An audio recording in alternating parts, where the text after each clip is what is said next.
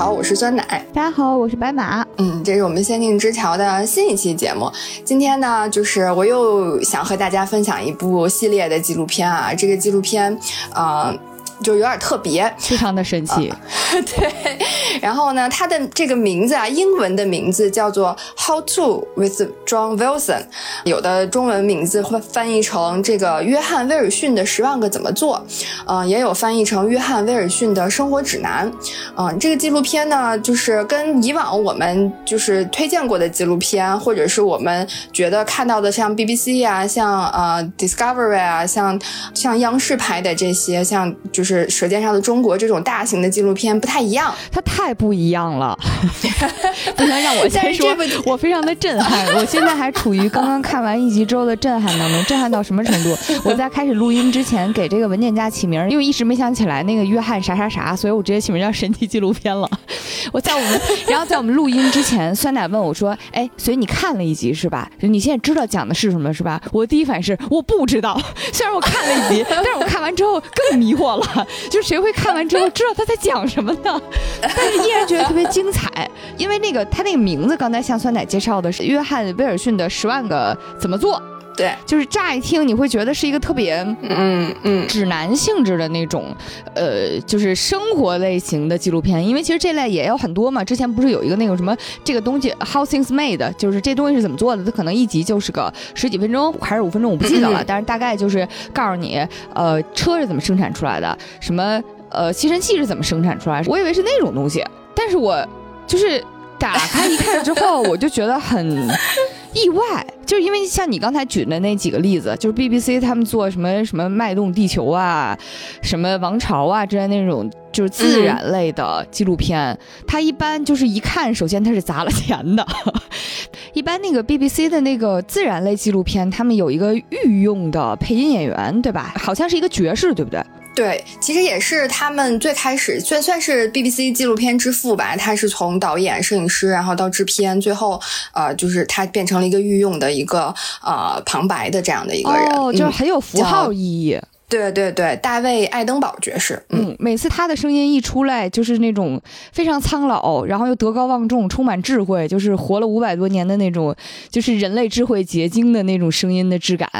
啊，那是那是传统，给我。感觉上纪录片应该有的配音的声音嘛，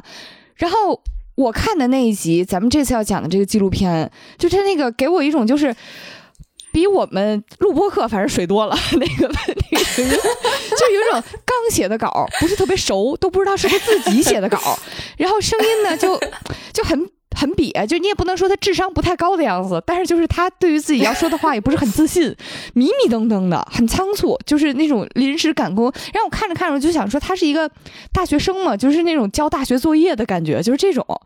啊。所以我就看到开头的时候就会觉得这个画风好清奇啊啊！对，这个纪录片确实就是和看到的这种传统的经典的纪录片完全不一样。但是虽然就是刚刚那个白马对比了一下，就是我们跟 BBC 这种大型的这种传统的纪录片对比，感觉这个片子非常的随意啊，非常的不像样。但是这部纪录片也已经拍了三季了啊，它每季呢是有六集，然后单集的时长呢是不超过三十分钟的。这个也跟传统的就是经典的纪录片不一样，BBC 的纪录片应该，呃，一集至少怎么也得有个五十分钟吧，呃，五十分钟到一个小时。这部纪录片是 HBO 出品的哈，第一季是在这个二零二零年十月上线，然后最终季也就是第三季，今年的七月份也已经上线完毕了。就是这个纪录片名字听起来也像刚刚白马讲的，就是非常实用指南哈，而且它还就是特别这个中文的翻译还用了十万个怎么做，我觉得跟那个十万个为什么也有一个呃相。呼应的关系就是怎么说呢？我反正看到这个纪录片的名字的时候，我的感觉就是那种，就是它放在机场书店里那种畅销书榜单上第一名位置的那一本儿。就是虽然这本书第一，但我绝对不会拿起来看一眼的那种感觉。嗯，然后呢，就是觉得这个非常的标题党啊，而且就是非常糊弄事儿的一个标题党。我们再来看看这个每一季单集的这个名字啊，嗯，就是。毕竟是一个生活指南，然后它单季的名字有这样的，比如说闲谈指南，啊，脚手架搭建指南，记忆力提升指南，嗯，然后账单分摊指南，就是我们的那个 A A 制啊，A A 制分摊指南，如何投资房地产，找车位指南，如何锻炼身体，如何找到公共厕所，如何观看比赛，就全部都是这这一系列的这个这个内容。前门楼子胯骨轴子。对，就是你感觉呢？它从这些名字来看呢，就是是一个非常实用的一个纪录片，因为它涵盖你生活的方方面面。嗯，然后它这个纪录片本身的介绍也是非常正经的啊。它这个纪录片的介绍是这样说的：说这是一个焦虑的纽约客，在处理个人问题的同时，试图提出日常生活的建议。嗯，这是这部关于这部纪录片的一句话简介，就感觉自己没过明白，但是还要跟别人讲讲道理。对，但是你会发现，就是你别说它这些单集的题目，这些内容就还是挺戳痛点的。比如说，像对于我这样的爱人来说，我就非常迫切的需要这个闲谈指南。就是闲谈指南的这个英文叫 Small Talks，其实就是说我们在第一次见面或者跟不熟悉的人的时候，就是我们怎么去打开这个局面啊，怎么能够融洽的这个交流起来。对于我这种爱人就非常需要，而且现在 MBTI 这么火，就是你就会觉得这个完全踩在了。热点上，然后还有像是对于我这种就是年纪已经开始慢慢长起来了，但是我又非得必须工作的这种人来说，这个记忆力提升指南也非常重要，因为我现在已经开始经常会忘记我的 to do list。嗯，还有就是对于我这种就是体弱多病，想强身健体，但是却。一直没有办法坚持下来健身的人，他给我出了一个如何锻炼身体的这个指南，就是我就会觉得，哎，就确实挺戳我痛点的。但再一想，我又会觉得这个可能这它只有三十分钟的时长，哎，就非常非常会像你在某音某书上，比如说花了十分钟看完一个视频，毫无收获，就只是浪费了你生命里宝贵的十分钟的那种内容。就我隐隐会有这种担心，我就觉得肯定也说不出什么一二三来。但是呢，就是。我又觉得好像哪里不太对劲，就比如说像如何找到公共厕所这种，就听起来会不会觉得是不是有点什么大病的这种题目？就是他会给你一种整个导航吧。对，就是会给你一种非常复杂的感觉，嗯，然后呢，呃，就是虽然啊，就是听起来感觉没有那么的有吸引力，然后呢，从整个片子呈现出来的这个质感上又没有那么好，呃，但是这部纪录片呢，确实获得了非常非常多的好评哈，就是它获得了一系列的这个奖项和提名，我在这里给大家列举一下它获得的这些提名和奖项啊，就是给大家一个感受。他在二零二一年和二零二二年分别提名了第七十三届、七十四届美国编剧工会奖电视类别里的喜剧综艺类单元节目，这是他获得，就是喜剧综艺、喜剧综艺类单元节目啊。嗯，然后他在二零二一年第七十一届美国剪辑工会奖获得了无剧本电视最佳剪辑提名，在二零二一年，别说，确实，二零二一年第三十一届歌坛独立电影奖最佳突破非虚构剧集提名，这全部都是提名哈。然后呢，呃，他在二零二一年这个 Cinema Eye Honors。这个奖项里面呢，获得了最佳节目剪辑奖，然后在二零二二年同样的这个奖项里面，同样的这个奖里面，嗯，获得了最佳系列节目奖。嗯，这个 Cinema Eye Honors 是一个专注于非虚构类的电影电视内容的这么一个奖项啊，也算是一个就是比较独立电影类的，就是独立的这样的一个奖项。嗯，同时呢，在这个他后来还获得了一个最大的一个奖的提名啊，也是大家比较熟知的，他在二零二二年获得了艾美奖最佳编剧非虚构节目奖的提名。嗯，就是你发现它是一个纪录片哈，嗯，但是呢，你它这些被提名的和获奖的没有一个和纪录片有关系的，而且我非常就是难以理解的就是为什么会获得喜剧综艺类提名，就是这个跟他的这个纪录片完全不搭嘎，而且我看的时候也不觉得它是一个综艺类的一个节目，嗯，就是给喜剧圈一点点小小的纪录片震撼，让你们见识一下，啥人都能拍出来。了不起的喜剧。对，就是这个纪录片，就通过他，通过刚刚嗯白马看完的这个分享的感受啊，然后还有通过他获得的这些提名和奖项的这个类别来看，这部纪录片就是你会发现很难定义它到底是一个什么样类型的片子。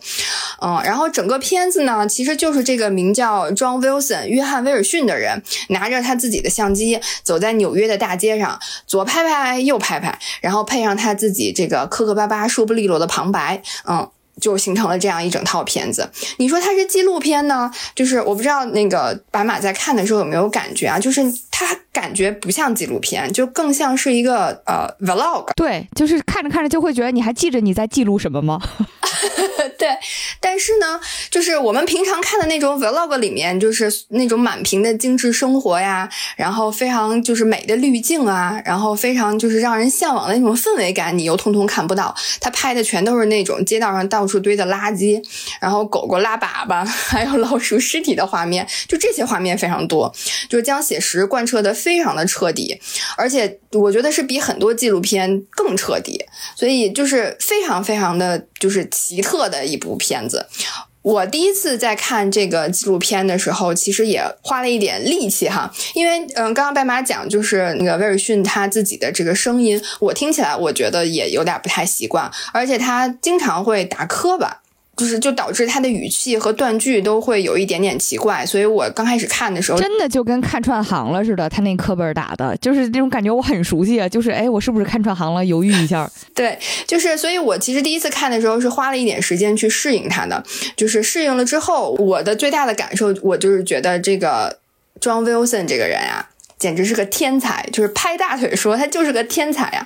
因为其实，在整个三季的纪录片里面，威尔逊拍摄的那些素材呀，全部都是生活中你就是非常非常常见的画面，就是连我们自己可能都会去啊拍的一些素材。比如说他拍房子的外观，嗯，然后呢，就是把这些外观都一一对应到不同的就是人类的这个情绪的这个嗯表达上。我们偶尔其实也会拍这种类型的，比如说我在天上。抬头看天，天上的云，比如组成了一个笑脸，或者组成了一个什么哭泣的脸，这样就这些我们也都会拍到，而且有的时候就是。呃，偶尔也会灵光闪现，把这些拍的这些碎片化的这些视频或者是图片，赋予它一点什么意义啊？嗯，大多数时候就是在别人看来，可能就是这个意义也不是什么意义，更多的是我们在矫情。但是这些始终还是非常非常碎片化的。可是威尔逊呢，嗯，他是把他海量的这些碎片化的素材重组，他不仅重组，把它装进了一个有主题的一个袋子里，甚至是一个有意义的一个袋子。里形成了每一集有主题的节目，就是这种能力，就是已经就是非常让人嫉妒啊，就已经不是羡慕了。对我来说，就是非常非常嫉妒。就是我做一个非常不恰当的比喻啊，就是如果我们偶尔拍云的笑脸啊，组合出来的笑脸的那种灵光闪现，是我们手持的那种细细的那种烟花棒，可能呲一下就没了的那种。那威尔逊的这种就是能力和他的这种观察，就是那种压轴的礼花。就能呲一个小时的那种，而且呲出来的花还都巨大个儿。就是我觉得，如果不是有对这个生活非常细致和敏锐的观察，不是对某一个问题有非常深入的探究和思考，就如果不是对自己的内心、对自己的认知有非常深刻的挖掘的话，是绝对不会有威尔逊这样的就是重组的能力的。我特别同意。就是我当时看的时候，我我就看了一集，但是我看到那集的结尾的时候，真的是拍大腿。边哭边笑，然后会觉得，就是我会觉得他搞的不是一支片子，而是一个行为艺术，他是带有自己强烈的、非常强烈的个人观点去做的。就这个行为艺术家这个感慨，我是从看完。就是呃，如何提升记忆力这一集的时候产生的，就是因为那集你看标题，你就会觉得他应该会介绍一些小技巧啊，阅读方面的什么如何提升啊，怎么记笔记啊，什么怎么写手账啊之类的，啊，然后当他磕磕绊绊开场的时候呢，他先是给了一个自己的小技巧，说他从小就会呃写日记，然后会而且写特简单，就是一个格子里面把这一礼拜吃喝拉撒睡见了谁，然后把这些写下来。然后他写的特多，他觉得这个好记性不如烂笔头，对，就看到这儿上，你会觉得这不知道啊，就是这种感觉嘛。然后他紧跟着他就去，他说哦，那我后面又去采访了一个大佬啊，这个大佬呢，哎，还是个亚裔，是一个亚裔女孩啊，说拿了什么世界锦标赛冠军啊。然后那个感觉那个女孩也对他爱答不理的，就是感觉是因为一天要应付好多个采访，这种在专业上非常厉害的人就是这样的嘛。对于这种来拍 vlog 的小网红，就爱答不理的说哦，嗨，我们这些人吧，就是大概会常用的一个方式是。啊，就是记忆宫殿。当时看到记忆宫殿的时候，我就想说，这我也熟啊，这看过《神探夏洛克》的，大家都知 都知道记忆宫殿这个技巧啊。其实就是把你一个日常生活特别熟，所有的那个呃会出现的东西，会出现的画面，就让你栩栩如生，让你觉得这个整个在线感、即时感特别强的地方。然后你把它作为这个记忆宫殿，你把要记的东西都都拼进去。然后我当时看到这儿的时候，OK，这个我稍微知道一点。然后他讲他实践的时候，你能感觉到他剪辑开始变得很妙了。就是比如说，他今天想去超市采购买一些吃的，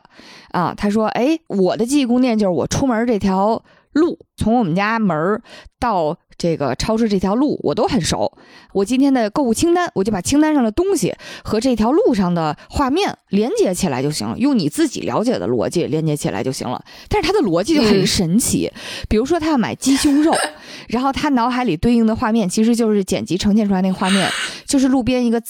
破脏垃圾桶里面一个摆了半身的呃模特像，然后那模特像那个胸是露出来的嘛，然后他配这个画面是我要买鸡胸肉。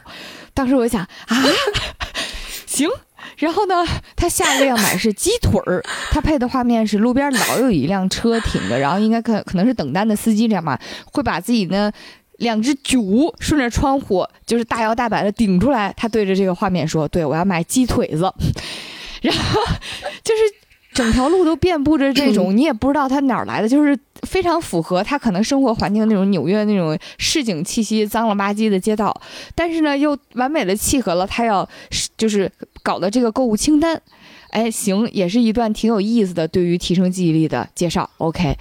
然后呢就说他去超市要去买东西了，他要实践自己这一套记忆宫殿的理论，然后他就在这儿找东西的时候啊，他认识了那个超市的经理。啊，然后那个超市的经理倒也不客气，就是感觉可能是我们艺人吧，贼能聊，拉着他就跟他介绍啊，我开发了一套我们这个独有的什么库存工具，什么超市存货清点库存的一个一个软件，拉着他聊，巴拉巴拉聊聊一会儿之后，我就在想，就是哥，你还记着你纪录片你是拍什么的吗？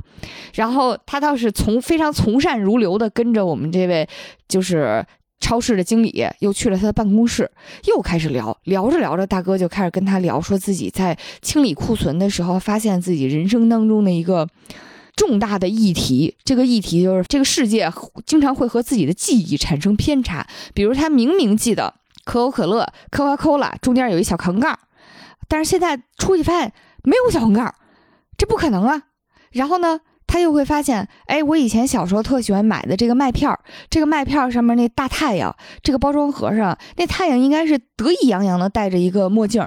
然后他一查也没有，而且呢是从来没有，不是说改过包装盒啊，就是从来没有，啊，就是诸如此类的这些东西，就是他絮絮叨叨的列举了很多，然后又跟我们这个纪录片导演去介绍，后来我就了解到了曼德拉效应。就是曼德拉效应，这个可能好多上网的人也都知道，就是其实就是群体性的记忆偏差，就大家都记着曼德拉这位伟人，呃，可能在某一年，就是八八九十年代就已经去世了，结果没想到两千零八年还是什么的，大家突然惊讶的发现他还活着，虽然大家都挺想让他活着的，但是他活着这件事情本身让很多人很震惊，就你怎么还活着呢？对，就是是从这个事件过来的曼德拉效应的这个词，后来就很多人会以曼德拉效应作为。自己的依据去研究，还有哪些事情是集体型的记忆的偏差啊？就是他就开始絮絮叨叨的讲自己这个曼德拉效应，然后我当时就在想，你这纪录片不是如何提升记忆力的吗？为什么变成了 就是失忆纪录片？就大家都是怎么集体失忆的？然后呢，但是他也没走，他还跟这个这个经理就多絮叨了一会儿，经理就跟他介绍啊，我跟你说，我们这个。研究曼德拉效应，我们还成立了一个组织。我们这个组织啊，马上就要开自己的第一届。这个这个声调，第就我觉得不正经的组织统一称为组织。就是我们这个组织马上就要成立第一届什么全球大会还是全国大会了啊？我诚邀你来参加我们这个曼德拉效应全国大会。这个导演还真去了。啊！导演去了之后，好像是在美国一个比较偏远的州吧，我记着好像是俄亥俄州还是哪个州。他还特意强调了，我是坐廉价航班去的，廉价航班买了张机票，然后就去了。去了之后呢，也不是我想象当中什么鸟巢之类那种非常厉害的地方，就是有一点那种你们家门口开的羽毛球馆，这两天不打球了，给你们办这么一活动啊。准确的说，是你们家门口这个羽毛球馆的。办公室，他这两天给你腾出来，给你们开这个大会，啊，然后在这个大会上呢，大家就轮流发言嘛。我就没想到美国人有这么多人这么闲，就真的都来了，齐聚一堂来分享那些记忆。偏差的事情，然后他们就会说什么，就是其实很多时候都是那种我小的时候记着哪个男明星演过什么戏，后来发现哎不是，还有就剩下大部分的事情都是关于这个包装盒以前印什么样，以前这个产品名字叫什么，以前我记着它叫鸟巢，然后后来发现它怎么一直叫雀巢啊，这事儿不对呀，啊，然后以前我一直记着他是康师傅，原来他叫康帅傅，这事儿不科学呀，一定是我们认为这件事情。就是量子跃迁导致的时空错乱，还有就是 平行时空当中，我们就是那唯一的一批幸运儿啊！我们保留了来自另一个时空的记忆，然后纪录片男主就在这么一个情况下认认真真的记录下来他们的样子，就是纪录片前面的我都傻了，就是参加这个曼德拉全国大会的人的状态，全部都跟那个宇宙探索编辑部里面那唐老师一样的状态。就是大家都很有信仰，我必须说大家都非常有信仰，我是没有想到的。就是真正让我非常瞳孔地震的是，有一个大姐严肃的走上前来，跟大家分享自己一个非常困惑的点，就是我觉得我对于这个大家都在线上互动这件事情，我无法理解。都说这个网络，但是网络的信息和东西储存到哪儿了？它东西都存在哪儿了呢？我觉得他即使他这么离谱，底下人即使都离谱，都没有他离谱。底下人开始给他解释说啊，大家存在一个硬盘上，那硬盘是一个什么东西呢？是硬盘哪儿塞了一块水晶呢？啊，为什么会是水晶呢？我当时就觉得，就是 crystal 有，就真的是玄学圈 crystal 都已经渗透的这么明确了嘛？然后底下人就顺着他说，呃，对，硬盘里应该是有那种就是。硅晶体之类的东西吧，应该算是某一种 crystal 吧。然后那个大姐得到 OK 是由 crystal 在储存人类的这些信息之后，她就放心的走下来了。你知道，当时我看到那儿的时候，弹幕刷的全是这哥走进科学得拍四集。然后纪录片的那个大哥呢，他拍到此处，终于。给出了自己的一些观点和评价。当然，我其实最主要的感觉就是，这美国真自由啊！民间科学家搞这么多，就是民科搞这么多玩意儿，然后大家都搞得还挺正式，还挺有滋有味儿，不错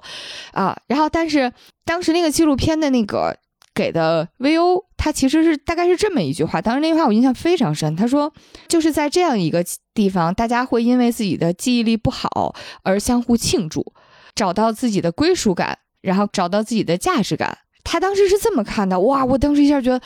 好有格局啊，而且是一个很温柔的、很温柔的视角。因为其实说实话，很多人看到这儿的时候可能会觉得，就是九年义务教育漏网之鱼的一次大型聚会吧。但是他会觉得，OK，大家会因为自己的记性不好而得到归属感，得到认同。哇！我就是觉得还挺还挺感动的。然后这个居然还不是结尾。约翰威尔逊他参加完那个大会之后，应该算是给了他一些小小的震撼吧。然后他回到纽约之后呢，就又回到了他自己日常生活，然后也去翻自己前面引以为傲的那本小日记本嘛。然后呢，小日历里面照常记录了这些呃一天天的生活。但是他自己说的就是，我有些心不在焉，开始看以前的记录，感觉就像是在阅读另一个人的故事。我还记得我二十多岁的时候还挺随性的。但我现在只是一个例行公事的人。看完这些记录，我心情特别糟糕。然后我意识到，也许企图保留一些事情是不符合自然规律的，保留的所谓的正确的记忆啊，过去保留在我们脑海中的方式，并不总是我们所经历过的那种方式。但说到底，只要人类还需要记忆一切，就总会存在一些记忆的偏差。所以趁着还可以，就去享受这种想象吧。嗯，因为如果你今天过得不好，当明天到来时，这份记忆总会被自己美化。嗯，然后伴随着这后面的整个音乐，他就开始干那件特别缺德的事情，就是到处的 去贴贴纸。就是这个纪录片，他做了一件事情，他你也可以说他非常欠，非常讨厌，就是他自己打印了一大堆东西，然后走到超市里面，像最开始那个超市经理说，他记忆里面啊，明明。麦片上面印的太阳是戴墨镜的，明明那个清洁剂的牌子 Breeze，那个 Breeze 应该是两个亿，现在都变成一个亿了。这然后还有很多他们那个租制的人很认可他，所以呢，他就印了好多的小墨镜，然后印了好多个亿，然后去各个超市把相关的产品全按照他们的记忆的方式给改造了一下。哇！我当时看到那的时候，真的是就是会有一种边看边哭的感觉，就是。至少从我的角度来讲，我会觉得 OK。所谓的记忆，它是有正确和错误之分的。然后呢，我们一定是要尽量的去帮自己确立自己的记忆是正确的。然后就是至少也不让别人觉得我记错了。但是他完全不一样。OK，记错了就记错了呗，那就让这个世界就按照某些人的方式小小的运行一下，那又能怎么样呢？哇，他当时在最后的那一段其实也没。就是他也没有再做更多的解释了，他只是默默的做了这件事情。我当时一下就觉得，这也太浪漫了吧！就是是在一种微小的破坏的方式去做一件特别浪漫的事情，而且又做的非常的随心所欲。嗯，就是这个是我当时看完一个特别强烈的感受。嗯，就是这个片子非常非常的神奇，因为你看，就是刚刚白马讲的这些所有的故事里面。在纪录片里面呈现出来的那些镜头和画面啊，就是看着都真的都是非常非常无厘头的，而且是非常平凡的画面。但是最后，他就用他自己的方式，就是却能把这些画面啊讲成一个故事，然后穿透你，就直抵你的内心，让你有一种感到就是啊，好像有点被戳穿，嗯，被打动、被温暖的那样的一个感觉。然后我当时在看那个豆瓣的时候，豆瓣有一个短评是这么写的，他说。这部片子是呃，地球毁灭了，也希望留给外星人来了解人类的影像资料啊，说的很对哦。啊，我就觉得这个，对，给外星人一点小小的地球震撼。对，我不知道，就是我们现在已经，啊，我看一下啊，我们已经讲了大概半个小时左右的时间了。我不知道大家对于，就是基于我们刚刚的描述，对这个片子会有一个什么样的想象和理解。然后说到了这个影像资料啊，呃，就是呃，也想和大家分享一下，就是这些呃影像资料都是什么样事儿的哈，因为这个片子最最最最啊。就是有他自己独特的风格和他的呃亮点的，就是他的所有的这些影像的画面和他的旁白、他的故事的叙述的这个文案结合起来去看呢，是非常有意思的。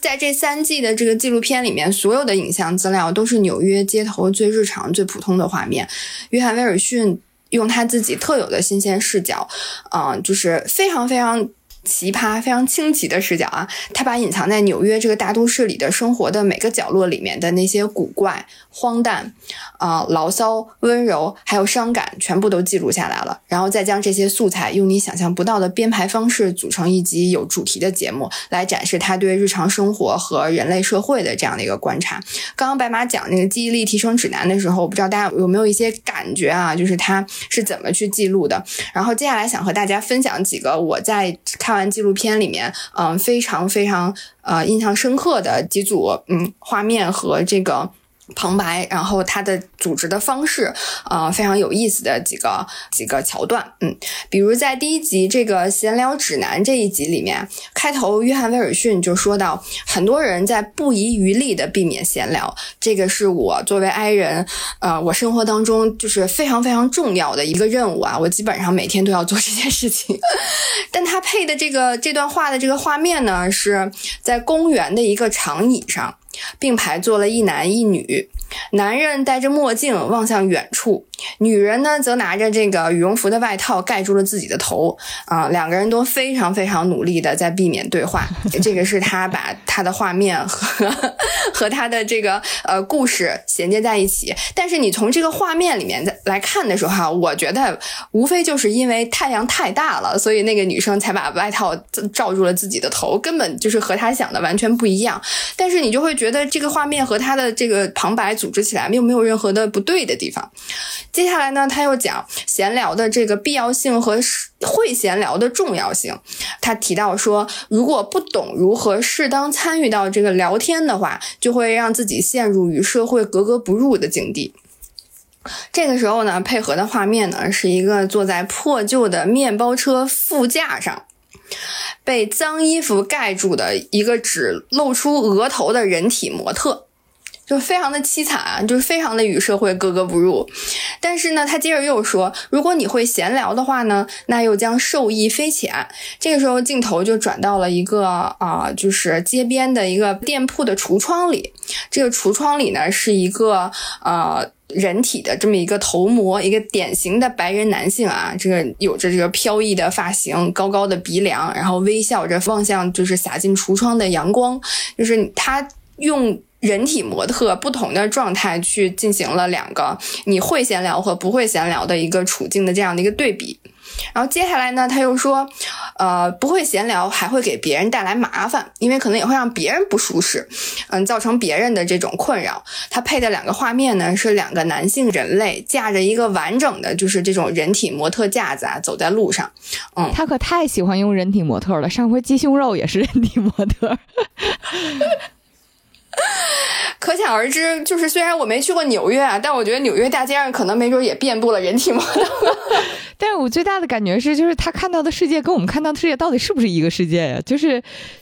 每一个画面在他看来都是另一种故事。对，就是他会用你意想不到的方式赋予这些看起来非常就是没有什么意义的画面一些。让你觉得说不出来的那些意义感，而且还是在这一集啊，威尔逊他在就是去呃挖掘怎么就是能够更好的进行闲聊的这些方法的时候，他遇到了很多人，他去跟很多人去呃聊天呀，去采访啊，然后他发现很多人第一次见面就和他聊非常非常私人的话题，就比如说我离婚了，然后那个我我我和我前任怎么怎么样，他是这样描述他的感受的，他说当有人向你敞开心扉的时候，出于礼貌。你或许会觉得有回应的必要，但是回应呢就会有风险，因为你在交流情感的时候，你又没有做好心理准备的时候，你就会被卷入人际关系的湍流之中。你就是你真的想象不到他配合的这个画面是什么？他选择的这组素材是一个消防员打开路边一个消防栓的水龙头，这个水龙头就像奔腾的洪流一下子流了出来，流到街道上，然后突然。一个纸杯漂泊在这洪流之中，就是全都是让你这种非常无语，但是又让你拍手叫绝的组合。这是他第一集啊，呃，他的第一季第一集里面的一些画面，然后这些。就是让你拍手叫绝的这些组合贯穿了整季。刚刚我们讲那个记忆力提升指南的那集当中，不是白马提到了记忆宫殿嘛？嗯，除了他看到他就是要买鸡胸肉，然后然后要买这个鸡腿，他的这种联想，他还有一个让我觉得非常。我非常觉得无语的一个组合，就是他在坐地铁，他去呃超市的时候是会坐地铁的，在地铁上他看到了呃车厢里有一个人不小心洒落了一地的饼干屑，然后他就想起来自己要去买去屑洗发水，然后。然后他下了这个地铁，还是要走一段路才能到这个超市的，也不知道为什么他这个超市离他家这么远。然后他在去超市的路上呢，他就看见了两个就是裸露着就是健美的上身的这个打乒乓球的男孩儿哈，就是身材非常棒，有肌肉啊什么的。他就说啊，那我其实再买几块奶酪也是可以的。这个奶酪其实本身不在他的这个购物清单上的，嗯。然后他走在路上看到有这个。丧礼，嗯，有人抬着这个棺材在街上走，你猜他想起来他要买什么了吗？他想起来的是士力架，对吧？对，他说：“哦，对了，我还得再来一块士力架。”然后同时呢，呃，转过头他就看到有一只狗当街在拉屎，他说：“我要买榛子酱。”我真的，我当时看到那儿说：“你别再想了，我开始害怕了，你别买了，行吗？” 就是他的这种恶趣味呢，就是让你会觉得这个人好像有点意思，然后呢又不会让你觉得很 low，就是会觉得这个人很就是有点聪明、有点狡黠的那个感觉在里头，而且他真的是非常非常的可爱，他经常会用这些嗯，就是会形成很大的反差，或者又是把这种完全不相干的事情，然后联系在一起，用这种方式来去造成一个让你觉得很好笑的这样的一个感觉。在呃如何投资房地产的那集啊，威尔逊说，就是人为什么要买房子呢？因为人呢，就是经常会试着去达成某些成就，觉得自己好像在生活中就是。我的生活在不断的进步，就是这样一种感觉。那嗯，除了买房子之外，就是比如说人第一次养宠物的时候，也会有这样的成就感。它配合的这个画面呢，是在纽约地铁，一个年轻人用一根绳子牵着一个苹果电脑显示器啊，这是这个年轻人的宠物。嗯，比如说，对我要买房子，我要有自己的家，然后他就拍到一个一家人。这个房子的窗户上写着 “man cave”，就是直译过来就是人类的洞穴。人类住到了洞穴，然后等于人的生活有成就感，这件事情也是非常非常的 讽刺哈。最后他说，或者开启激动人心的新事业。嗯，他这个时候配合的一个画面是一个在咖啡厅里面看着自己的笔记本电脑，愁容满面的一个女人。我这个时候就觉得仿佛我看到了我自己。就是非常的讽刺和扎心，嗯，然后这些全部都是就是他的一种去表达幽默、表达讽刺的这样的一个方式哈。然后，另外，在这个 A A 账单的那一集呢，威尔逊他偶然间发现自己可以逃税的办法是，他是基于一个看起来就非常不靠谱的一个会计师的咨询和建议，因为他本人是一个纪录片的制作人嘛，所以他其实是可以成立一间公司的。那所有出现在他视频里的东西都可以算作是一个企业的行为和业务的支出，这样就可以不用去交这个。呃，很高昂的这个消费税了，嗯，这样一来呢，他不管是他买拍摄器材，还是他去超市里买自己平时生活需要用到的这个漱口水，只要他买的时候把这个过程拍下来，放到他的视频里面，就可以作为业务支出，就可以去逃税。而如果这个国税局想要审计他的话，就得把他拍的素材全部都看一遍，嗯，然后呢？而且是每个镜头都要看，因为他会买很多很多东西嘛，包括这些狗狗当街尿尿、拉屎的这些画面。然后威尔逊就放了一组这样的素材，满满都是恶意啊！对，就是不同的狗啊，在不同的街道边放着这些素材，边放还说：“讲真，这些画面我真的拍了超级多，有够他们看的了。” 就是能看到他的。调皮在这里头，然后除了这些素材呢，威尔逊其实他本人也会随机采访一些路人，有些人就非常神奇啊，嗯，就是比如说在找那个如何找停车位的那一集，威尔逊其实是想找，就是他去采访的时候，他采访的目标是想找一个非常容易就能够找到停车位的幸运儿，因为在纽约就是寸土寸金，这个停车位非常非常的难找，嗯，所以他就想看看到底是不是真的有人能够一下子就找到停车位，他就开始了这个随机采访。他遇到了一个美国大叔，这个美国大叔就告诉他自己被闪电击中了两次的经历，啊，事无巨细的告诉了他。对，第一次他说我第一次被击中的时候非常严重啊，这个大叔被宣布临床死亡了二十八分钟，接下来六天全身瘫痪，嗯，部分瘫痪七个月，然后又花了两年的时间重新学习走路和独立吃饭，三年后再次被闪电击中，然后就是说了洋洋洒洒说了一大堆，最后。威尔逊非常礼貌地问他说：“那你有没有发现自己在纽约很难找到停车位？”这位美国大叔，这位美国大叔停顿了一下，不顾对方死活的聊法啊，停顿了一下，然后非常诚实的回答了 “yes”。然后威尔逊给这段故事组成的 VO 是这么说的，旁白是这么说的：“他说，即便幸运如这位美国大叔，他也依然无法在纽约找到停车位。”你聊你的，反正我有我自己想拍的东西。就是你会发现，就是美国人也非常神奇啊！除了刚刚我们在这个曼德拉效应全国大会上遇到的这些美国人，就这位美国大叔也很也很有意思。威尔逊还遇到了很多像这样的就是美国大叔的美国人，在这个脚手架搭建指南那一集当中啊，威尔逊说，因为纽约啊遍布每条街道都有这个脚手架来去防止这个高空坠物的，因为纽约很多很多的大楼嘛。然后他发现，就是纽约人对就是这些脚手架都琢磨。摸出了一些自己非常实用的方法，比如说有人拿它当健身房来去做引体向上，然后有人就是可能会啊，就是在脚手架底下有情侣在接吻，然后威尔逊就说：“看，他们把脚手架当成了卧室，嗯，然后还有人呢，把脚手架当做约会的工具。这个时候，他就遇到了一位美国大叔，又是一位美国大叔。这个大叔告诉他说：‘我的伴侣的房子一侧呢搭了这个脚手架。有一次下雨的时候啊，我就被留在了这个房子外面，然后被我的伴侣绑在这个脚手架上，成一个大字形啊。’他说到这里的时候，他就直接利用他身身后的这个纽约街道的。”脚手架就亲自演示起来了。他说：“但是唯一不同的是，那一次我没有穿衣服，然后我就和我的伴侣进行了非常刺激而亲密的体育活动。就是你也不，就你也不知道为什么他突然就说这些事情，然后跟一个完全不相干、不认识的人，不拿我们当外人了。对。”就是这些素材，就是看起来就是非常的就是普通啊，然后呃，而且大部分时候你觉得就是这个人跟你讲这些也没有什么意义，但是经过威尔逊的重组，再配上威尔逊他自己就是旁白，就是非常正常的语气的旁白啊，但是又很磕磕巴巴，就是你会有一种感觉，不光是威尔逊，连着。纽约发生的所有的这一切都有一种一本正经胡说八道的荒诞感，但是你看完之后呢，你又你又觉得好像没有什么不对，就好像纽约就是他说的那样，甚至有的时候你看到的后面，你会发现你还有点心有戚戚焉，因为你从来不知道原来这些没有任何意义的画面，竟然还能表达出这些含义来。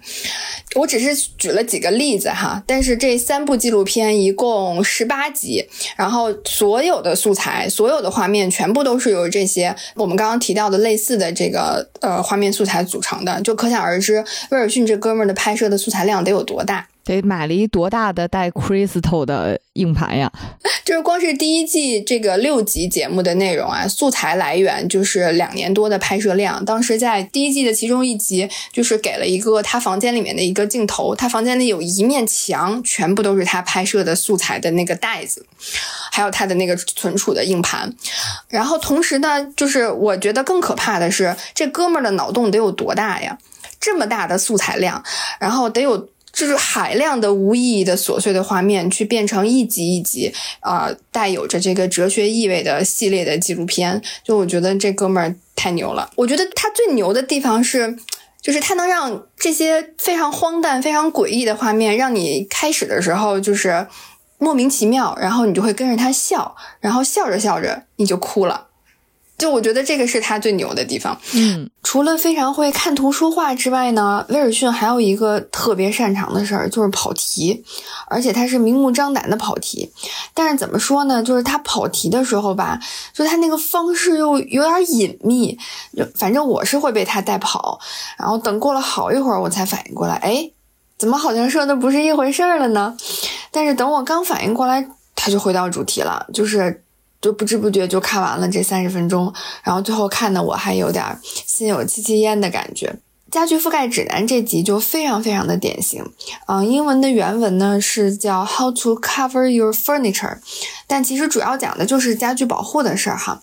威尔逊记录了他在个寻找保护家里的沙发不被猫咪抓坏的方法的一个心路历程。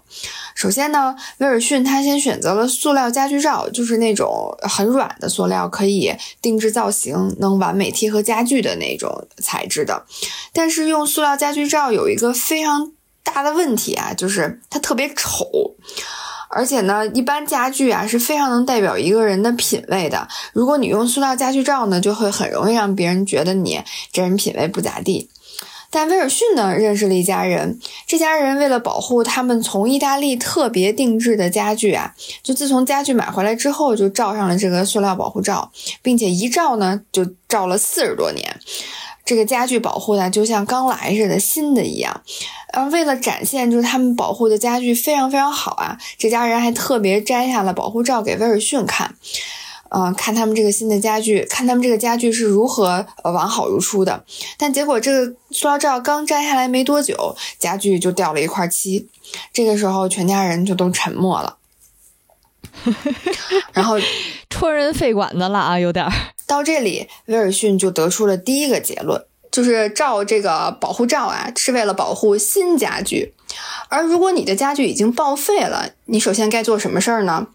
你首先就得去买一个值得保存的新家具。那对于他来讲，他就是 就是废话啊，就是非常正确的废话。那对于威尔逊来讲，他需要做的事情是什么呢？他就是需要去买一个新的沙发或者新的椅子，因为他原来的沙发已经报废了。嗯，所以威尔逊就开始到纽约去寻找这个他想买的这个新的椅子和沙发。然后就发现纽约啊，就像是一个充满了异国情调的椅子妓院。这个是他自己对纽约的这个卖椅子市场的这样的一个。啊，定义哈，我消化了好几遍，我都没反应过来是啥意思。哦，他就是想说纽约有非常非常多的椅子，而且你就得往后听，因为它是就是串联起来的。嗯，就是当他提到椅子妓院这个词的时候呢，他配合的画面展示的全部都是被丢在纽约街边那些破烂不堪的沙发，还有那种就是感觉五六十年代才会出现的。专门用来理发的专用椅，还有那种非常浮夸的电竞椅，而威尔逊就是进马上就进入到了一个购物的一个状态啊。他说，一旦你打算买新的椅子，你就会发现每个椅子都在拼命的勾引你。这个勾引就和椅子进院，别给自己加戏。这个勾引就和椅子院对应上了。接下来就是威尔逊就准备了这样一组画面，我开始说了啊，你可以感受一下他的这个嗯恶趣味。这组画面先是从按摩椅开始的，就是他给了按摩椅正正在工作，然后就是他给了按摩椅这个有节奏的这种凸起沉下的一个按摩器的那个特写，这是第一个镜头。第二个镜头是一把路边全透明的椅子，然后在这个椅子腿旁边呢，就是有一个立起来的一个报纸，这个报纸在随风飘动，然后再发出这个纸的这个撕拉撕拉的声音。紧接着又一把椅子，是一个用白色纱布啊包住的一把白色的椅子，还有一个用保鲜膜，还有一个用保鲜膜包起来，感觉要窒息的椅子。还有一把呢，是指椅子背部有这个各种各样的孔啊，散热孔，就看着非常像穿了黑丝网袜的椅子。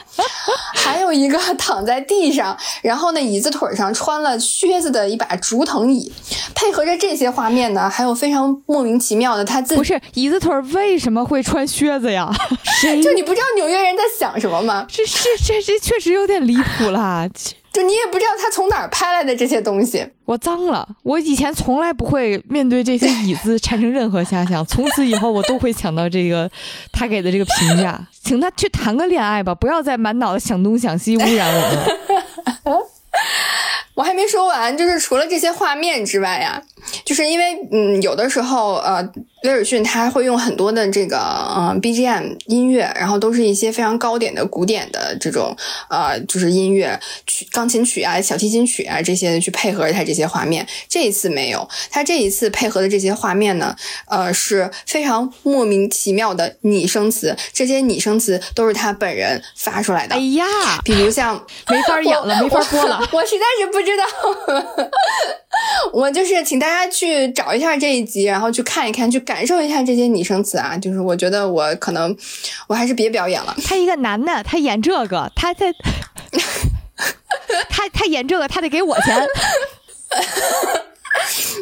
对，所以你就会发现，但当你听完之后，你就会明白为什么他会用勾引。这样的词，然后经过这一系列的，在他眼里看来这些勾引他的椅子之后，威尔逊终于购入了一件新的二手单人沙发。注意啊，是新的二手单人沙发。嗯，就我看到这里的这个衔接的时候，我就会觉得就是非常非常脱口秀的方式，就是他会在主线中加入了一段非常无厘头的插曲，然后这个插曲呢又变成了呃回到主线的呃一个过渡的这么一个一个作用。接下来呢，威尔逊就立刻给新的二手沙发套上了塑料罩，但是这个并没有让威尔逊非常的满意哈，因为不仅这个沙发罩罩起来，罩完之后非常丑，而且夏天热的时候呢，还会非常粘屁股，就是属于就是罩完之后就是人嫌弃猫也不喜欢的这么一个状态。那提到猫呢，就是威尔逊就突然聊起了宠物驯养的话题，他走在这个纽约的街道上，看着道路上那些。呃，布满了为了不让动物和人类做某些事情而设置的提示牌呀，然后障碍呀。威尔逊得出了第二个结论：不仅是动物不想被人类控制，人类也不想拥有被更高权力的人类的掌控。顺着这个话题呢，威尔逊又开始探寻为什么人类总是想要掌控一切呢？他想起小时候自己沉迷于收集《黑客帝国》的全套手办，也是一直保存的非常完好啊。他为了能卖一个好价钱，就一直握在手里等着升值，但最后等来的却是贬值。而他自己也忘了当初为什么自己会那么沉迷。到这里，我开始意识到啊，这个人的题啊是跑得越来越远了。可是，就当我正想要关掉这个视频不再看了的时候，威尔逊又介绍了一位女士。这位女士呢，买了一双有非常有名的知名设计师签名的红色高跟鞋，他就放在家里的一个透明的展示柜子里。这个展示柜子就放在他家的客厅里的茶几，非常显眼的一个位置。他从来都没有拿出来穿过这双高跟鞋。他说他。未来也不会穿这双高跟鞋。嗯，这个无独有偶啊，有点钱的艺术品收藏家呢，也会做类似的事情。他们会花了很多钱买回来的名画呢的原品，就会被他们放在仓库里。嗯，放在家里的呢，只是复制品，就是纯粹是为了用来去和朋友显摆炫耀的。到这里呢，威尔逊就得出了第三个结论。对一样东西太过珍视的时候，可能实际上并不会让人那么的享受，而且不仅不享受，还会给人带来一种非常非常持续的熬人的这种焦虑感，而且是始终无法摆脱的。他讲了一个他的朋友啊，坚持只去免接触，就是没有那种非常粗的那种刷子的洗车店洗车，因为他这个朋友觉得洗车店的刷子啊，对自己的爱车的伤害非常大。嗯，所以当他目睹了这个朋友因为洗车店的洗车刷不小心碰到了自己的车而大发雷霆并且崩溃的时候，威尔逊也沉默了。他开始质疑自己给沙发套塑料罩来保护沙发的这个行为真的正常吗？威尔逊关于如何保护家具、如何保护他这个二手单人沙发的这个探索啊，就感觉进入了死胡同。你看，他先是做了调查，发现沙发罩、塑料罩确实对保护家具有点用。就是，于是他就做了一个沙发的塑料罩，然后他回家发现塑料罩并不好用，他又开始去寻找其他保护家具的方式，然后在这个寻找的过程当中呢，他就发现了，不仅是只有人类想驯服掌控动物，人类自己本身也在被更高权力的人类驯服着，就是进而他又发现人类会被过于真实的东西绑架而变得不正常，而自己在保护沙发这件事情上就已经变得不正常了。但是他又不想去伤害猫咪的身体，那怎么办呢？就是威尔逊就准备去宠物店看看，呃，他想去找找看是不是自己遗漏了什么，啊，没有发现好的办法和好的工具。在去宠物店的路上呢，他偶遇了一辆宣传车，这辆宣传车宣传的是什么呢？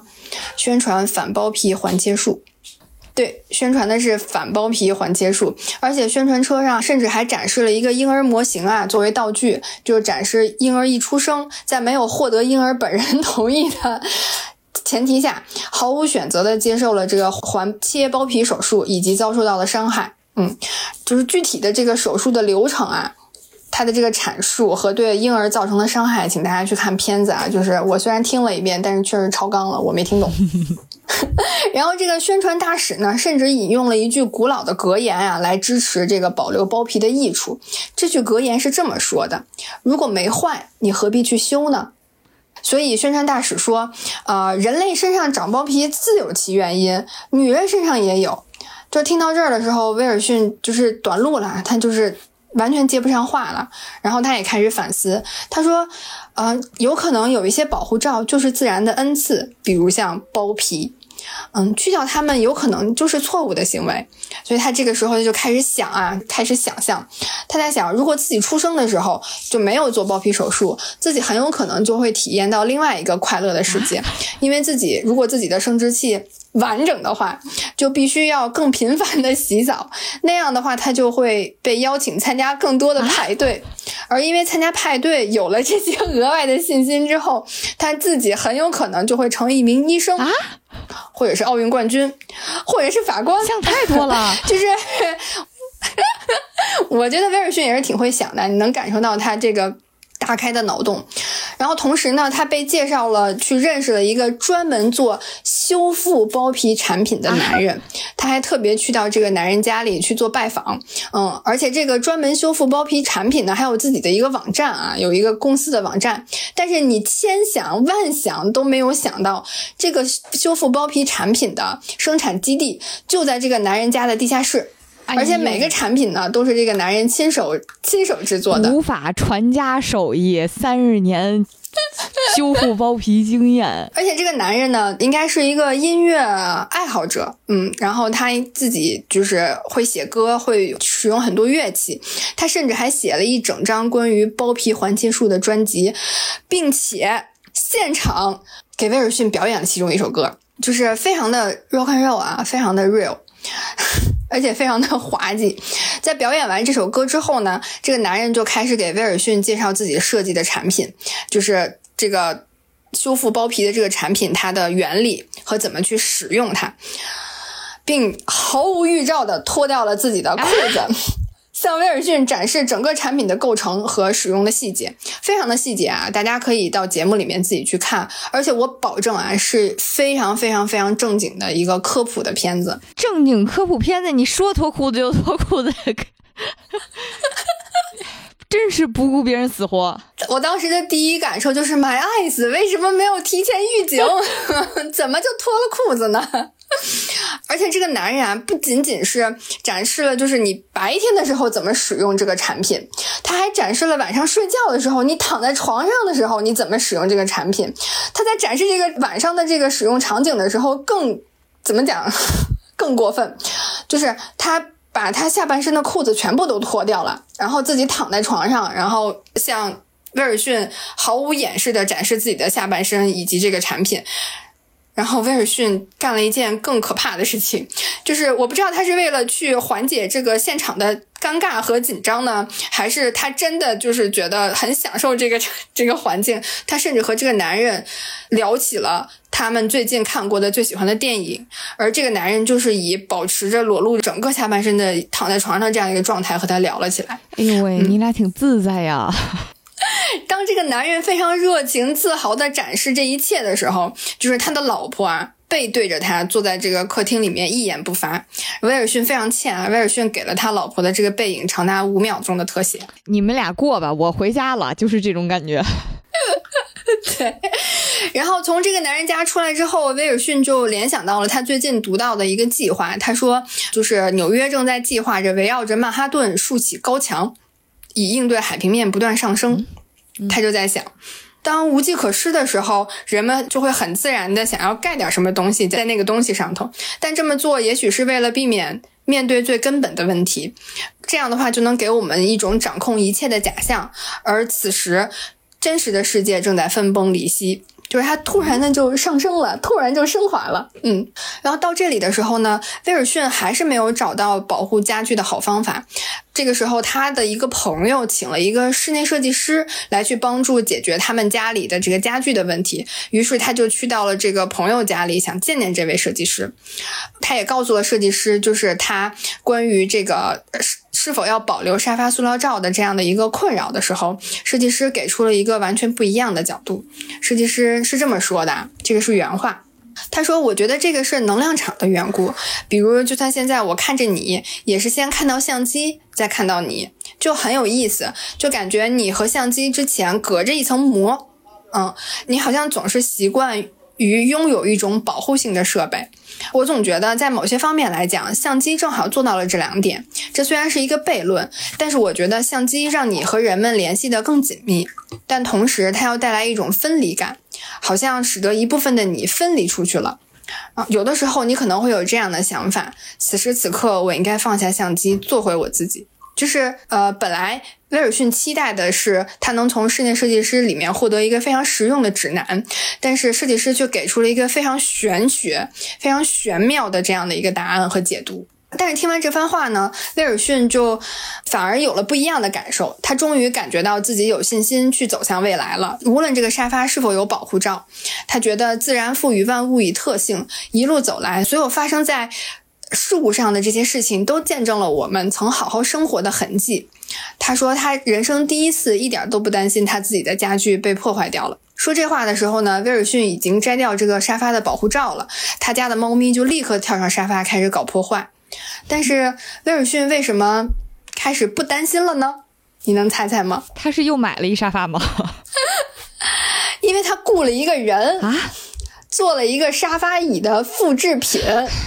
刚刚猫咪破坏的那个沙发是一个复制品，而原本的那个二手单人沙发现在安然无恙的被存放在呃另外一个仓库里面，嗯，被他保管起来。尽管啊，威尔逊知道自己可能以后都不会坐在这个原本的这个沙发上了，但是威尔逊非常确定的知道，当他想坐的时候，他至少是可以去做的。嗯，然后这一集就结束了。行，就是非常详细的描述了这一集发生的所有的画面和故事的走向啊！我不知道大家有没有什么感受，然后我不知道大家的感受是什么样子的，会不会觉得非常的就是。无厘头，非常就是觉得这什么鬼玩意儿，但是这也是我选这一集的原因啊！就是我选这集的原因，不仅是因为这一集它的叙事编排，就你看似杂乱，它好像一直在跑题，但其实威尔逊一直是在这个主线上面，而且他是在不断推进深入这个主线。他从宠物不听话破坏家具，呃，到要去寻找这个保护家具的方式，然后再去探寻保护家具完好无损，就是把它保持如初的这样的一个内心的动机。然后再去过渡到说，他觉得被过于珍视的呃物品所绑架的时候，人类会陷入的那种焦虑和抑郁的状态。然后到人类不肯接受事物的消亡，而想要去掌控一切的欲望。就整个所有的这些东西串联起来的这些方式都非常非常的脱口秀。而且在结尾的时候，我也第一次看到了威尔逊的角色在这三季的纪录片里面第一次发生了不一样。因为之前都是他去观察别人，或者他观察自己，他自己是那个主体去掌控着这一切。但是在结尾的时候，在这个室内设计师面前，威尔逊成为了被他人观察的对象，他成为了一个客体。然后在那一刻，我觉得就是威尔逊受到了触动，所以他在结尾的时候，他选择了去做了一个沙发的复制品。他不仅 call back 了那个艺术品藏家的做法，也因为他。真实的面对了自己，因为他也有想要掌控一切的欲望，所以我觉得这个结尾非常非常的妙，非常非常的奇特。就是，但是可能我的表达非常有限，而且也有可能是这个片子它过于发散，其实不太适合用这样的方式去讲述啊。但我非常非常的希望，就是啊，听到这儿，如果大家有兴趣，啊，能够去找这一集来看一看，去感受一下它这个。非常奇葩、非常有意思的叙事的组织编排的方法，然后也同时能够看到最后威尔逊他在面对真实自己的那一刻的那个做法，我觉得还是挺有意思的。好妙啊！就是真的觉得他这个故事虽然看起来前言不搭后语，但是这里面人的反应。真的是太妙了，而且大家都我我我自己听起来，我会觉得它是一个关于安全感的人，关于安全感的事情，然后以及人为了安全感会放弃什么的事情，就是某我们会觉得某些东西是要被保护、保管、保养。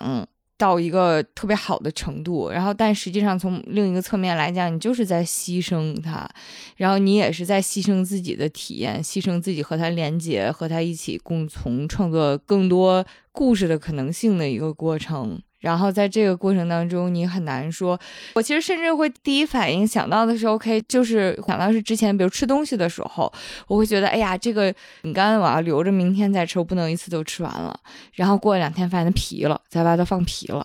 然后就是诸如此类的事情，你会发现人为了某些未来的确定性，或者为了某些未来的安全感而牺牲掉了很多东西。这个既是人和物的关系，也是人和人的关系。就是我没有办法再描述的更清晰了，但是我觉得我生活当中的很多自己行为上，或者是甚至有的时候你往下去拖延什么事情，都是因为这个原因，就是你追求一个安全感和确定性，就会觉得他好妙啊，这个这个人。当我第二次再看这一集的时候，我会发觉他就是围绕着这一个主题，他真的是用不同的角度掰开了揉碎了去讲，就他围绕着这一个主题，用不同的视角去讲，他去讲我保护家具，保护家具寻求的那种确定感和安全感，是他最初的初心是想要对动物。想要去驯服宠物，但是他后来发现，其实自己也是被驯服的一个环节。然后呢，他又看到，就是那么多人为了能够让这个物品能够让这个东西完好无损，是因为它有非常重大的价值，不管是经济的价值，还是情感上的价值，还是心理上的价值，所有人都变成了这个物件的一个奴隶，或者是他去服务于这个物件。嗯，然后只是为了去。像你刚刚说的，去获得那一点点安全感，那一点点确定的感觉，但是他就会牺牲了很多，放弃了很多，然后所以才会有他刚刚就是他在想，如果我没有做这个。切包皮的手术，我会体验到一个什么样的世界？我觉得那个也是，就是讲到说，不单单是给家具去加这个保护罩，有很多东西也是给我们自己人自己本身去加保护的时候，自己去加各种各样的保险的时候，我们用 Plan B、Plan C、Plan D、Plan E 的时候，其实我们真正想要去完成的是是什么？我觉得那个是非常非常就是。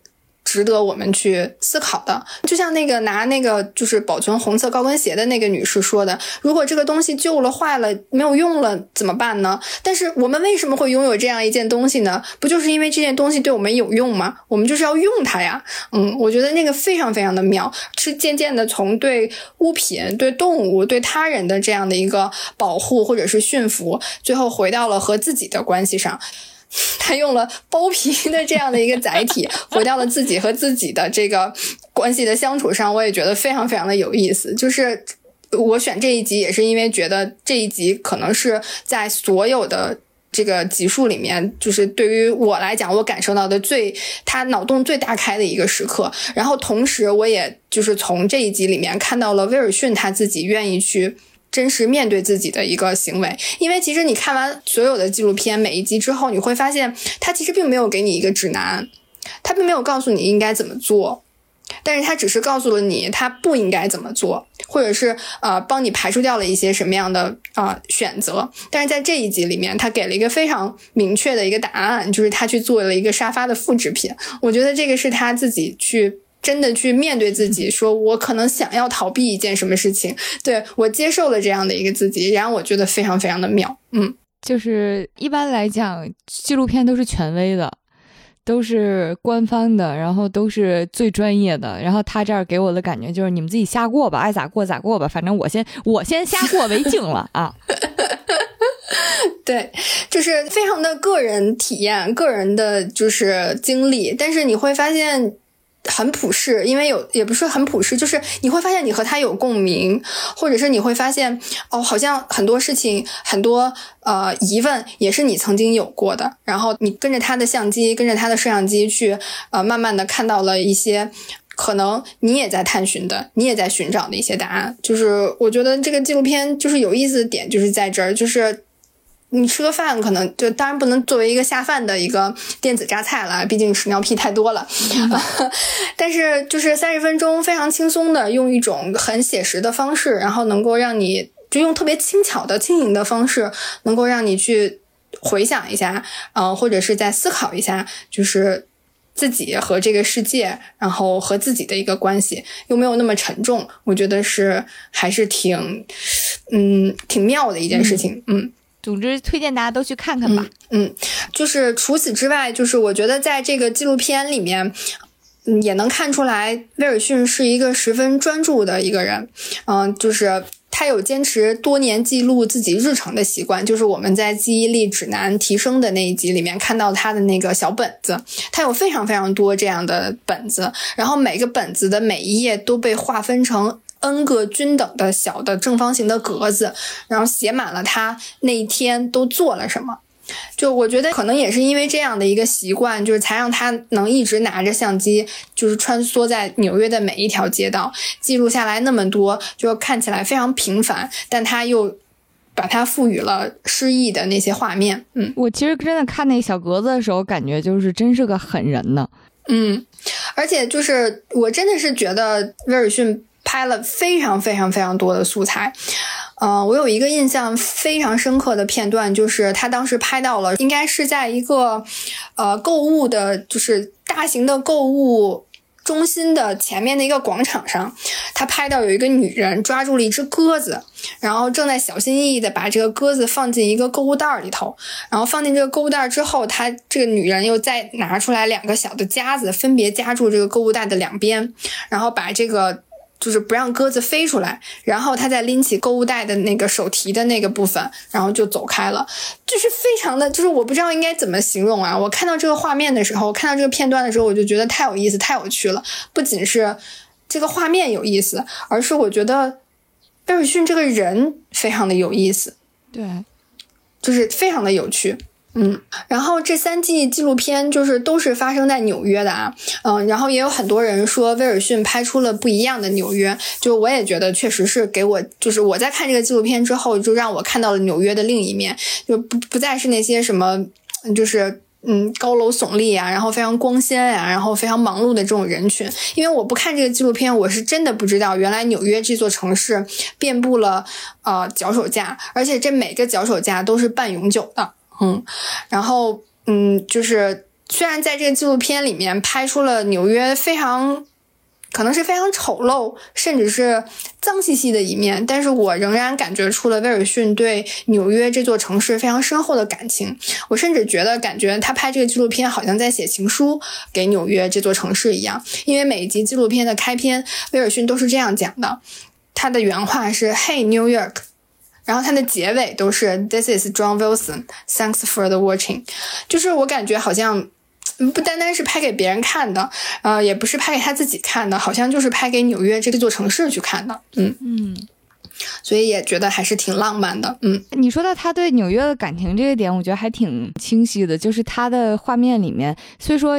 你总感觉你要写情书的话，你不得把人城市拍的美一点吗？但实际是他把纽约里面那些非常尴尬的，然后有时候很埋汰的，但是呢又很灵动的那些画面都捕捉进来了。我觉得这个是一种特别客观的，或不能叫特别客观，就是我觉得这是一种非常带有他自己情感投入的爱的表达啊，就是他看到了，并且他接受了，而且他歌颂了。对，就是我感觉，就是威尔逊在用他自己一种非常特别的，就是好像呃有点。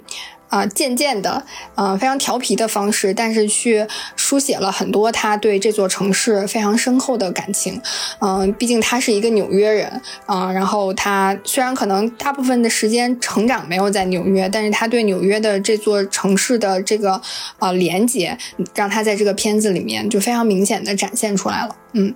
我不知道啊，就是是不是因为这种独特的风格，还有他对纽约的这座城市的感情，呃，其实约翰威尔逊的《十万个怎么》。做的第一季其实就大获成功，好评如潮，所以啊，他第二季可能就是在隔了不到呃半年还是不到一年的时间就就上线了，嗯，而且这中间还是赶上了疫情的时候，也没有耽搁他的取材，嗯，在第二季上线的时候，约翰威尔逊去上了一次啊吉米秀，然后吉米当时在节目里面就非常。坦诚的说，就是他说他不知道该怎么向别人安利这个作品，因为他非常难以描述，就是看约翰威尔逊十万个怎么做的时候的他自己的感受。最后就是千言万语吧，他就只能汇成一句话，就是说你看就行了。嗯，威尔逊自己也承认说，呃，自己拍的这个节目确实一开始，嗯，很难推荐给别人。然后我呢，就是非常。就是不知天高地厚的挑战了这个事情，我也不知道我这一次的这个介绍或者是推荐是不是成功了哈。那这期节目如果带给你一些思考或者带给你一些想法的话，欢迎你在评论区跟我们分享，然后也欢迎你点赞、收藏、分享给身边的同好，以及欢迎打赏。嗯，那我们就下期再见啦，拜拜拜拜。